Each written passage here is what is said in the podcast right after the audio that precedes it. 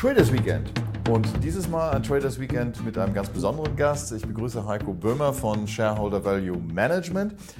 Dort ist er Kapitalmarktstratege, aber wir kennen uns schon viel länger. Wir kennen uns noch vom Verlag der deutschen Wirtschaft. Und ähm, Heiko als Kapitalmarktstratege ist jemand, der äh, sich sehr gut informiert, der alle Möglichkeiten wahrnimmt, äh, sich äh, auf den neuesten Stand zu bringen. Shareholder Value.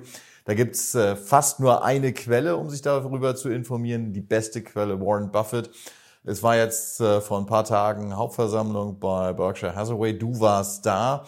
Wir wollen ein bisschen drüber reden. Wir wollen drüber reden, wie du die Märkte jetzt einschätzt. Äh, wir gehen äh, aus dem ersten Halbjahr allmählich raus. Das zweite Jahr, zweite Halbjahr winkt so ein bisschen. Und wir wollen natürlich fragen hier, du hast uns was mitgebracht. Das zeige ich mal hier. Das ist ein Bulle, ein goldener Bulle, der sehr flexibel ist. Heißt sozusagen, der kommt auch in den unterschiedlichsten Marktlagen zum Einsatz. Ähm, ist der Bulle berechtigt oder äh, hätte es nicht vielleicht doch ein Bär sein sollen? Das ist, äh, das ist schon eine schöne Frage zum Einstieg. Also als Giveaway ist das für uns ein Stressbulle. Wir geben den immer gerne auf, auf Messen oder so aus und sagen, okay, wenn es mal ein bisschen stressiger wird, dann kann man den quetschen. Und äh, als ich bei Shareholder Value angefangen habe und die ersten Veranstaltungen gemacht habe, das war im Herbst 21. Da war das der absolute Ladenhüter. Nicht als Bulle, sondern als Stressbulle. Keiner wollte den haben. Äh, wir kannten keinen Stress im Herbst 21. Die Kurse gingen eigentlich nur nach oben. Die ganzen Tech-Werte gingen nach oben. Alles war gut, alles war entspannt. Obwohl wir ja noch mitten im Corona-Pandemie, Chaos waren, aber das spielt an der Börse ja keine große Rolle. Das heißt, zu der Zeit war das kein großes Thema. Das hat sich in den vergangenen Monaten bei den Veranstaltungen geändert. Das Ding läuft wieder. Und ich glaube, es läuft auch auf gutem Grund wieder, weil der Stress noch nicht da ist, aber er ist fast schon greifbar. So würde ich es mal sagen, ja. Das ist ein, schöner, ein, schönes Bild. Das ist greifbar. Man fühlt es so ein bisschen. Man guckt auf die äh, Kurse und sagt so, naja, man hatte schon Schlimmeres erwartet. Äh, es gab Rezessionsankündigungen zu Beginn des Jahres. Das hat sich alles nicht erfüllt. Aber so richtig Optimismus stellt sich nicht ein. Was ist der Grund für diese abwartende Haltung, für die Skepsis? Naja, wir haben ja sehr, sehr viele Krisenherde, die schon lange da sind und eigentlich auch nicht gelöst sind. Und an sich ist es ja erstaunlicher, dass wir so hoch stehen. Also wenn wir jetzt mal wirklich gucken, beim DAX, wir stehen knapp zwei Prozent unterm, unterm Allzeithoch. Das müsste ja eigentlich eine Euphorie auslösen. Ich spüre davon nichts. Also ich habe diese Woche auch einen Text dazu geschrieben äh, bezüglich der Marktbreite, die wir gerade haben. Weniger Aktien, speziell in den USA, weniger Aktien treiben den Markt eigentlich an. Die Masse der Werte ist flat auf Jahressicht bisher oder sogar im Minus. Und wenn wir auf die US-Indizes schauen, dann haben wir äh, einen Dow Jones, der gerade ins Minus gerutscht ist auf Jahressicht. Wir haben einen Nasdaq, die fast 20 Prozent im Plus ist. Genau das gibt es eigentlich wieder. Wir haben die Technologie, die läuft, aber die breite Wirtschaft läuft eigentlich nicht. Und da kommt der Bogen zu Warren Buffett. Der war auch skeptisch dieses Jahr bei der Hauptversammlung. Der hat auch wirklich gesagt, Vorsicht, ähm, es sieht nicht so rosig aus. Warum kann er das sagen? Weil er einen sehr, sehr guten Blick auf die US-Wirtschaft hat. Berkshire Hathaway wird ja in Deutschland eigentlich immer wahrgenommen als, als Investmentgesellschaft und aufgrund der Aktienpakete. Aber Berkshire Hathaway besteht ja auch aus ganz vielen Einzel- Businesses. Operative Geschäfte, die wirklich in die Beteiligungsgesellschaft reinarbeiten. Und da sagt Buffett, wir haben so einen breiten Blick in die Wirtschaft in den USA, dass wir echt sagen können, das sieht nicht so gut aus für das, was konjunkturell vor uns liegt. Jetzt ist es so, die Konjunktur hat Diskussionen auch ausgelöst darüber, wie es jetzt mit der Zinspolitik weitergeht.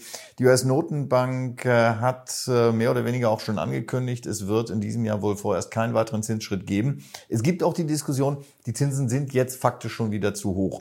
Wir hatten äh, Carsten Pschesky hier, der auch gesagt hat, es ist damit zu rechnen, im Herbst könnte es vielleicht schon wieder eine äh, Korrektur geben, eine Korrektur nach unten. All das ist ja nicht wirklich ein Zeichen dafür, dass es um die Wirtschaft gut steht. Du hast es beschrieben. Was sind denn die Hauptprobleme? Naja, wir haben sicherlich immer noch Druck von der, von der Inflationsseite. Natürlich kommt das runter. Aber was man auch nicht vergessen darf, wir gehen immer noch, obwohl wir letztes Jahr schon sehr hoch waren, sind wir halt immer noch auf dem Preisniveau, wo wir immer noch fünf bis sechs Prozent höher gehen in diesem Jahr. Man sollte mal den Vergleich machen zu vor drei Jahren oder vor, vor zwei Jahren würde schon ausreichen. Dann würde man mal sehen, wie massiv eigentlich die Inflationsrate in der Zeit gestiegen ist. An sich muss man sich das gar nicht vor Augen führen. Jeder von uns merkt es. egal wo man hinkommt. Das heißt, das Preisniveau ist immer noch hoch. Wir kriegen es mit von Seiten der Löhne, die natürlich auch immer noch durch die Streikgeschichten, die gerade wieder sind. Ich bin immer froh, wenn ich in Frankfurt ankomme und es äh, gerade mit der Bahn gut geklappt hat, weil es keinen Streik gegeben hat. Das heißt, auch da ist der Druck immer noch da. Also wir haben viele Faktoren plus geopolitische Krisen, die Ukraine-Krieg noch nicht gelöst sind. Ähm, dann, was über allem schwebt, jetzt gerade in den USA natürlich, kann das Haushalts, die Haushaltssperre vermieden werden. Ganz ehrlich glaube ich, dass die das wirklich wie eigentlich jedes Mal irgendwie kurz vor der Ziellinie hinbekommen. Nichtsdestotrotz ist das etwas, was gerade kurzzeitig auf den, auf den Märkten belastet. Und die Gewinnsituation bei den Unternehmen ist eben auch nicht so stark wie erwartet. Andersrum fast formuliert, sie war jetzt im ersten Quartal, war sie sogar etwas besser äh, als erwartet. Ähm, aber nichtsdestotrotz sind wir da noch nicht im Tief bei dem Gewinnrückgang. Also wir haben verschiedene Sachen, die eigentlich auf die Märkte drücken, aber noch nicht auf die Kurse. Und äh, das ist so ein bisschen so eine Diskrepanz, wo wir aber von ausgehen, wir sind insgesamt auch gerade vorsichtig äh, positioniert am Markt, wo wir von ausgehen, dass sich das eher noch auf Sicht der nächsten Monate erstmal löst, indem es auch wirklich noch mal ein bisschen deutlicher runtergeht. Heiko, ihr seid Kapitalmarktexperten. Der Laie guckt da drauf und sagt so, was mache ich nun mit dieser ganzen Zahl an Informationen? Wie finde ich dort die Werte, die wirklich was wert sind? Was mache ich, wenn ich ein Laie bin? Worauf gucke ich? Was sind die äh, Kriterien, wo du sagst, da zeigt sich am ehesten, wie es in Zukunft weitergeht? Also wenn ich auf Unternehmensebene gehe, wenn ich jetzt gar nicht die konjunkturelle Seite nehme, sondern wenn ich sage, als, als Investor, die konjunkturelle Seite lasse ich mal eher links liegen. Mir geht es darum, herausragende Geschäftsmodelle zu identifizieren. Dann hat Buffett auch, ich glaube, er hat es nicht dieses Jahr gesagt, aber er hat es irgendwann mal gesagt, die entscheidende Kennziffer bei Unternehmen ist die Preissetzungsmacht. Also ist das Unternehmen in der Lage, auch in einem Umfeld stark steigender Preise die eigenen Preise mindestens genauso hoch oder sogar noch höher anzuheben. Das ist für ihn der absolut entscheidende Faktor, um erstmal ein Geschäftsmodell zu identifizieren. Und das ist auch etwas, was wir uns eigentlich annehmen, wo wir eigentlich auch sehr stark draufschauen und wo man eigentlich auch als, als Laie von außen erstmal gucken kann, okay, das ist relativ leicht nachvollziehbar. Das kann man auch wirklich aus den Zahlen herauslesen, beziehungsweise aus den Meldungen, nämlich ein Softwarehersteller wie beispielsweise Microsoft oder Adobe. Die waren in den letzten Jahren war eher zurückhaltend mit Preiserhöhungen, haben aber jetzt in den vergangenen Monaten deutlich die Preise angehoben. Warum? Weil sie es können. Also Microsoft hat einfach diese, diese Marktmacht zu sagen, ich hebe jetzt meine Preise um 15 oder 20 Prozent an. Ähm, daraufhin wechselt ja, es wird vielleicht einige geben, die wechseln, aber 99,5 Prozent werden dabei bleiben, weil es gar nicht anders geht, weil sie in dem System drin sind. So arbeitet auch Apple mit dem System, wo man einmal drin ist. Die Wechselkosten sind zu hoch, um da rauszugehen. Und das sind so ganz simple Geschäftsmodelle, wo wir erstmal draufschauen und sagen, ja, das überzeugt uns. Du hast amerikanische Modelle jetzt genannt. Mhm. Ähm, jetzt wissen wir alle, die, der amerikanische Markt funktioniert ein bisschen anders als der europäische und äh, insbesondere auch der deutsche Markt. Gibt es ähnliche Modelle, Beispiele, die du vielleicht aus dem deutschen Markt bringen könntest? Also bei uns ist ja so die Basis sowieso ähm, bei Shareholder Value, wir kommen ja aus dem Segment der europäischen Small and Mid Caps. Das heißt, wir versuchen natürlich oft ähm, genau diesen Ansatz, den wir fahren, auch in diesem Segment unterzubringen. Also sprich, gibt es solche Möglichkeiten auch bei uns. Jetzt ist es nicht immer dieser, diese, dieser Bereich der, der Wechselkosten, der sich auszeichnet, sondern wir schauen erst einmal auf wirtschaftlichen Burggraben, wie sich das nennt. Das ist, basiert auch auf der Strategie von Warren Buffett, dass man sagt, hier ist eigentlich eine Firma, die sitzt in einer Burg und die hat sich diesen wirtschaftlichen Burggraben erarbeitet und alle Mitbewerber sitzen außen und versuchen durch diesen Burggraben durchzukommen, um diese Burg einzunehmen. Das ist dieses alte Bild, was auch Warren Buffett immer wieder gerne nach draußen trägt. Und ähm, im Bereich dieser Mo Geschäftsmodelle, die diesen Burggraben eigentlich aufweisen, gibt es eben noch mehr. Und da gibt es natürlich auch in Europa ganz klar Beispiele. Ähm, wir haben zum Beispiel schon seit sehr, sehr langer Zeit ähm, eine Seconet Security Networks bei uns in, in den Portfolien drin. Das ist einer der größten Cyber-Security-Werte in Europa. Und die zeichnen sich dadurch aus, dass die 80 Prozent öffentliche Aufträge haben. Jeder kennt die Produkte von denen. Die haben zum Beispiel die Elster Software. Das ist jetzt eher so ein leidiges Thema, wenn man seine Steuern darüber machen muss. Aber äh, diese, diese automatischen Stationen an den Flughäfen, wo wir alle unsere Pässe reinlegen, Das ist zum Beispiel eine Technologie von Seconet. Und deren Burggraben ist schlicht und einfach, dass die 80 Prozent Aufträge aus öffentlicher Hand bekommen ähm, und neue Mitbewerber natürlich da erstmal drüber müssen. Das heißt, wenn ich ein Running, Never Change a Running System, gerade im IT-Bereich, natürlich gibt es immer Ausschreibungen für neue Projekte, auch bei der Bundeswehr, bei der Bundesverwaltung. Aber Seconet ist natürlich da schon positioniert. Und das ist zum Beispiel ein Beispiel, wo wir schon lange investiert sind und wo wir auch immer noch von überzeugt sind, dass das wirklich etwas ist, was trägt. Das schwankt natürlich und das ist auch in diesem Hype. Äh, 2021 ist diese Aktie wirklich durch die Decke gegangen, hat sich jetzt deutlich korrigiert, ähm, ist aber super aufgestellt auf Sicht der nächsten drei bis fünf Jahre. Jetzt ist euer Fokus Small and Mid Caps, kleine mittelständische Unternehmen. Gerade aus diesem Bereich hört man, äh, insbesondere hier in Europa, die Inflationslast ist äh, extrem hoch. Dazu kommen steigende Zinsen und von der Europäischen Zentralbank eben keine Signale, dass äh, die Zinsschraube äh, allmählich wieder gelockert wird. Das heißt, wie groß ist die Gefahr, dass genau in diesem Bereich eher so die Einschläge jetzt kommen für das zweite Halbjahr? Naja, wenn wir insgesamt auf die Märkte schauen, bezogen auf Größe der Unternehmen, Marktkapitalisierung, dann haben wir wirklich im Bereich des Small and Mid Caps extrem niedrige Bewertungen. Diese ganzen Risiken, die ich vorhin beschrieben habe, die haben sich eigentlich bei den großen Werten viel, viel weniger gezeigt als bei den kleinen Werten. Und wenn wir auch auf die Indizes in Deutschland schauen, dann ist der DAX zwar zwei Prozent unter seinem Allzeithoch, aber die anderen Indizes sind eigentlich viel weiter davon entfernt. Also haben wir hier schon mal eher attraktivere Bewertungsniveaus in diesem Segment. Das ist schon mal ein Vorteil. Dadurch ist auch das Abwärtspotenzial unserer Einschätzung nach echt geringer. Wie setzen wir das jetzt um? Wir schauen eben jetzt auch mal auf Geschäftsmodelle, die wir in den letzten Jahren nicht so im Blick hatten. Also Beispiel Rückversicherer. Ähm, wir haben jetzt eine neue Expertise eingekauft, einen erfahrenen Analysten in diesem Bereich, weil wir Versicherungen bisher wenig gemacht haben. Und das ist auch wirklich was Spezielles. Da haben wir aber jetzt jemand mit 20 Jahren Markterfahrung, der uns da super unterstützt und hat uns äh, eine erste wunderbare ähm, Empfehlung wirklich gegeben mit Score, einem Rückversicherer aus Frankreich. Ähm, eher so aus der zweiten Reihe, den kennt man nicht so unbedingt, aber das ist ein Wert, der auch extrem spannend bewertet ist und auf Sicht der nächsten Jahre eben gutes Wachstumspotenzial liefert.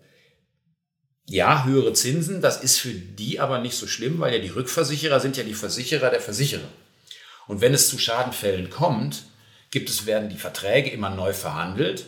Und an sich sind Rückversicherer sehr oft in der Lage, dann auch hier höhere Prämien zu verhandeln. Also das Risiko, was vorne besteht, indem man mehr ausbezahlt, können die sich eigentlich hintenrum wieder reinholen. Und das ist an sich ein sehr stabiles Geschäftsmodell, inklusive einer guten Dividendenrendite. Und das ist etwas, was unabhängig der Zinsen eigentlich ganz gut läuft. Also im Prinzip wieder das Beispiel mit der Preismacht.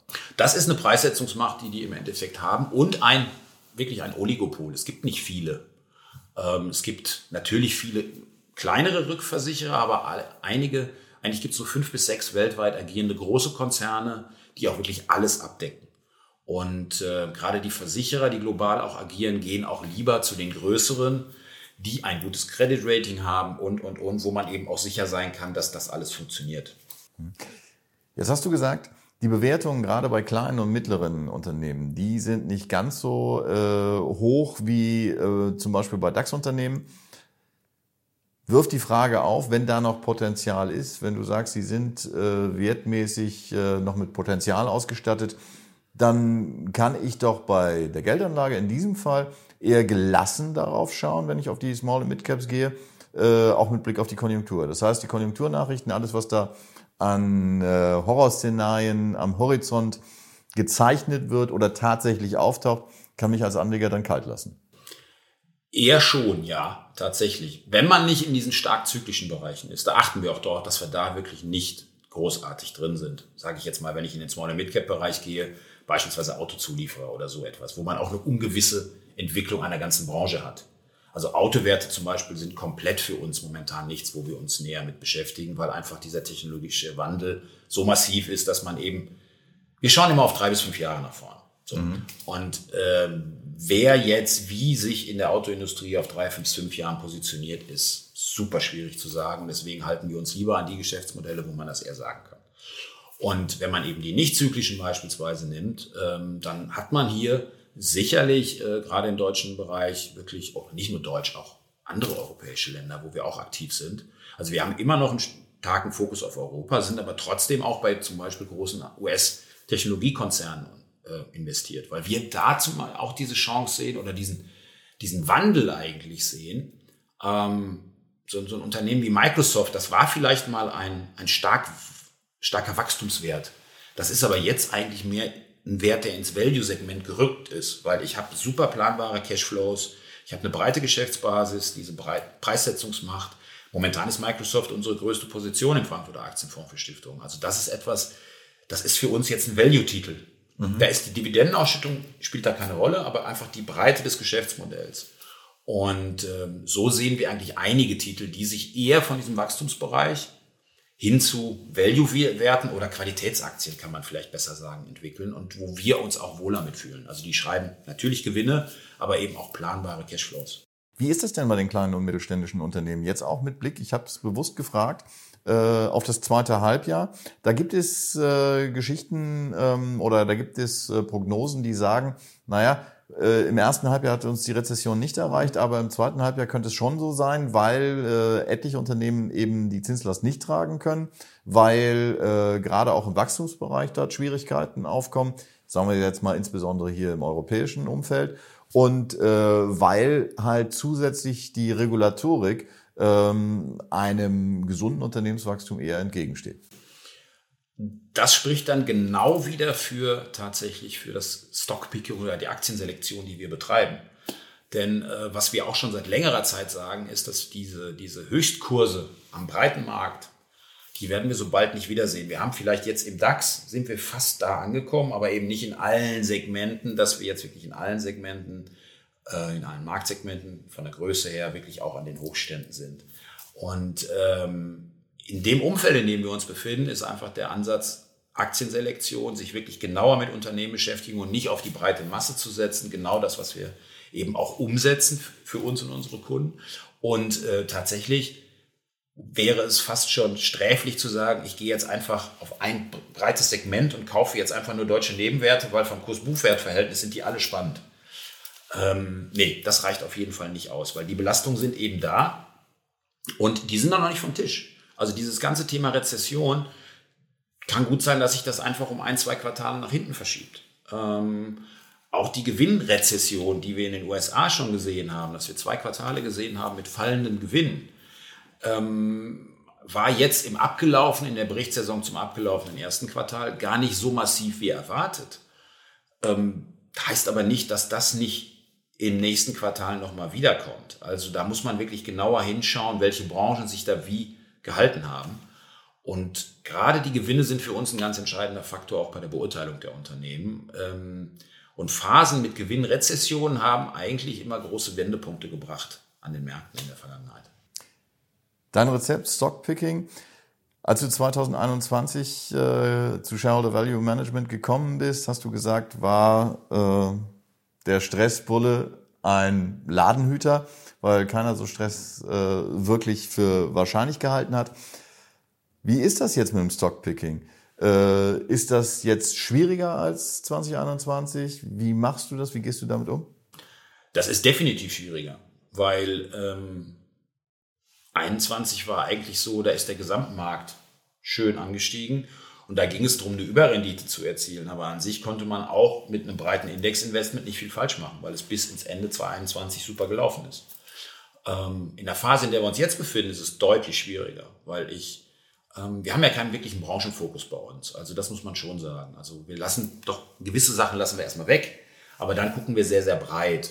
Und ähm, das ist eigentlich so ein Ansatz, den wir, ja, also die, diese Selektion aus Indizes heraus oder auch Unternehmen, die gar nicht im Index gelistet sind, auch das muss man ja sehen. Das ist für uns jetzt wirklich das, wo wir auch weiterhin noch, noch, noch viele Chancen sehen.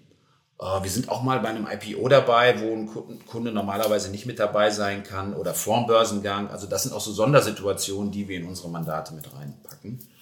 Ähm, Übernahmesituationen haben wir auch immer wieder mit dabei. Das sind dann oft auch wirklich kleinere Unternehmen, wo wir dann auch mit einem größeren Aktienpaket drin sind. Und das ist so eine Mischung, also Werteunternehmen, die, auf die wir setzen, plus so Sondersituationen, wo wir eben dann äh, die, die Überrenditen erzielen wollen. Und Damit fühlen wir uns dann auch wohl. Äh, gleichwohl haben wir natürlich diese Stresspolen zuletzt nachproduziert, auch das muss ich sagen. Wir waren im Fondkongress in Mannheim, äh, wir sind quasi, waren ausverkauft damit und haben jetzt nochmal einen großen Schwung nachproduziert, damit wir in den nächsten Wochen und Monaten auf den Veranstaltungen wieder welche dabei haben. Wie oft nutzt du das Teil? Selten. Ich habe zwei im Büro stehen auf der Fensterbank, die gucken mich so ein bisschen seitlich an. Da das aber oberhalb vom Schreibtisch ist, greife ich da so selten hin. Also vielleicht sollte ich das äh, zwischendurch einfach mal machen, ja. Aber zu stressig ist es jetzt ja auch noch nicht, das müssen wir ja auch sagen. Also ähm, es ist ja nicht so, dass wir auch den kompletten Zusammenbruch erwarten, sondern einfach diese, diese geradlinige Entwicklung von links unten nach rechts oben, da kann es halt auch mal einen Knick drin geben. Das wissen wir alle. Ähm, wir sind darauf vorbereitet und freuen uns dann, mit einer hohen Cash-Position gut wieder einsteigen zu können. Und ähm, ja, das ist eigentlich so das, wo, wie wir das zweite Halbjahr sehen. Also eher jetzt Pulver trocken halten und im zweiten Halbjahr bei dann unserer Meinung nach eher niedrigen Niveaus nochmal einsteigen. Das klingt danach, dass dein Stressniveau überschaubar ist. Wir haben jetzt ein langes Wochenende äh, vor der Tür. Das heißt, so richtig Stressabbau brauchst du dann ja gar nicht zu machen am Wochenende, oder? Was ist geplant? Naja, ähm, ich war ja in Omaha, Nebraska. Danach hatte ich noch vier Tage Urlaub. Das heißt, der war letzte Woche. Also bin ich jetzt erst ein paar Tage, ich bin jetzt erst drei Tage wieder am Arbeiten, so richtig am Arbeiten. Ähm, nein, Stressabbau brauche ich an diesem Wochenende wirklich nicht. Nee, kann ich nicht anders sagen. Also das, das geht eigentlich ganz gut. Wenn ich jetzt äh, nach Köln zurückfahre, habe ich eigentlich ein sehr ruhiges Wochenende vor mir, muss ich sagen. Was hast du geplant? Ah, weil, ja, Christi Himmelfahrt natürlich eine Tour mit den Jungs. Äh, ergibt sich sogar was. Äh, kommt einer aus der Schweiz, den ich lange nicht gesehen habe. Und äh, ja, ein bisschen, bisschen Fußball gucken, ähm, ein bisschen vor die Tür. Weinfest ist in Köln ein großes. Also äh, eher der gemütliche Teil. Plus Laufen natürlich, klar.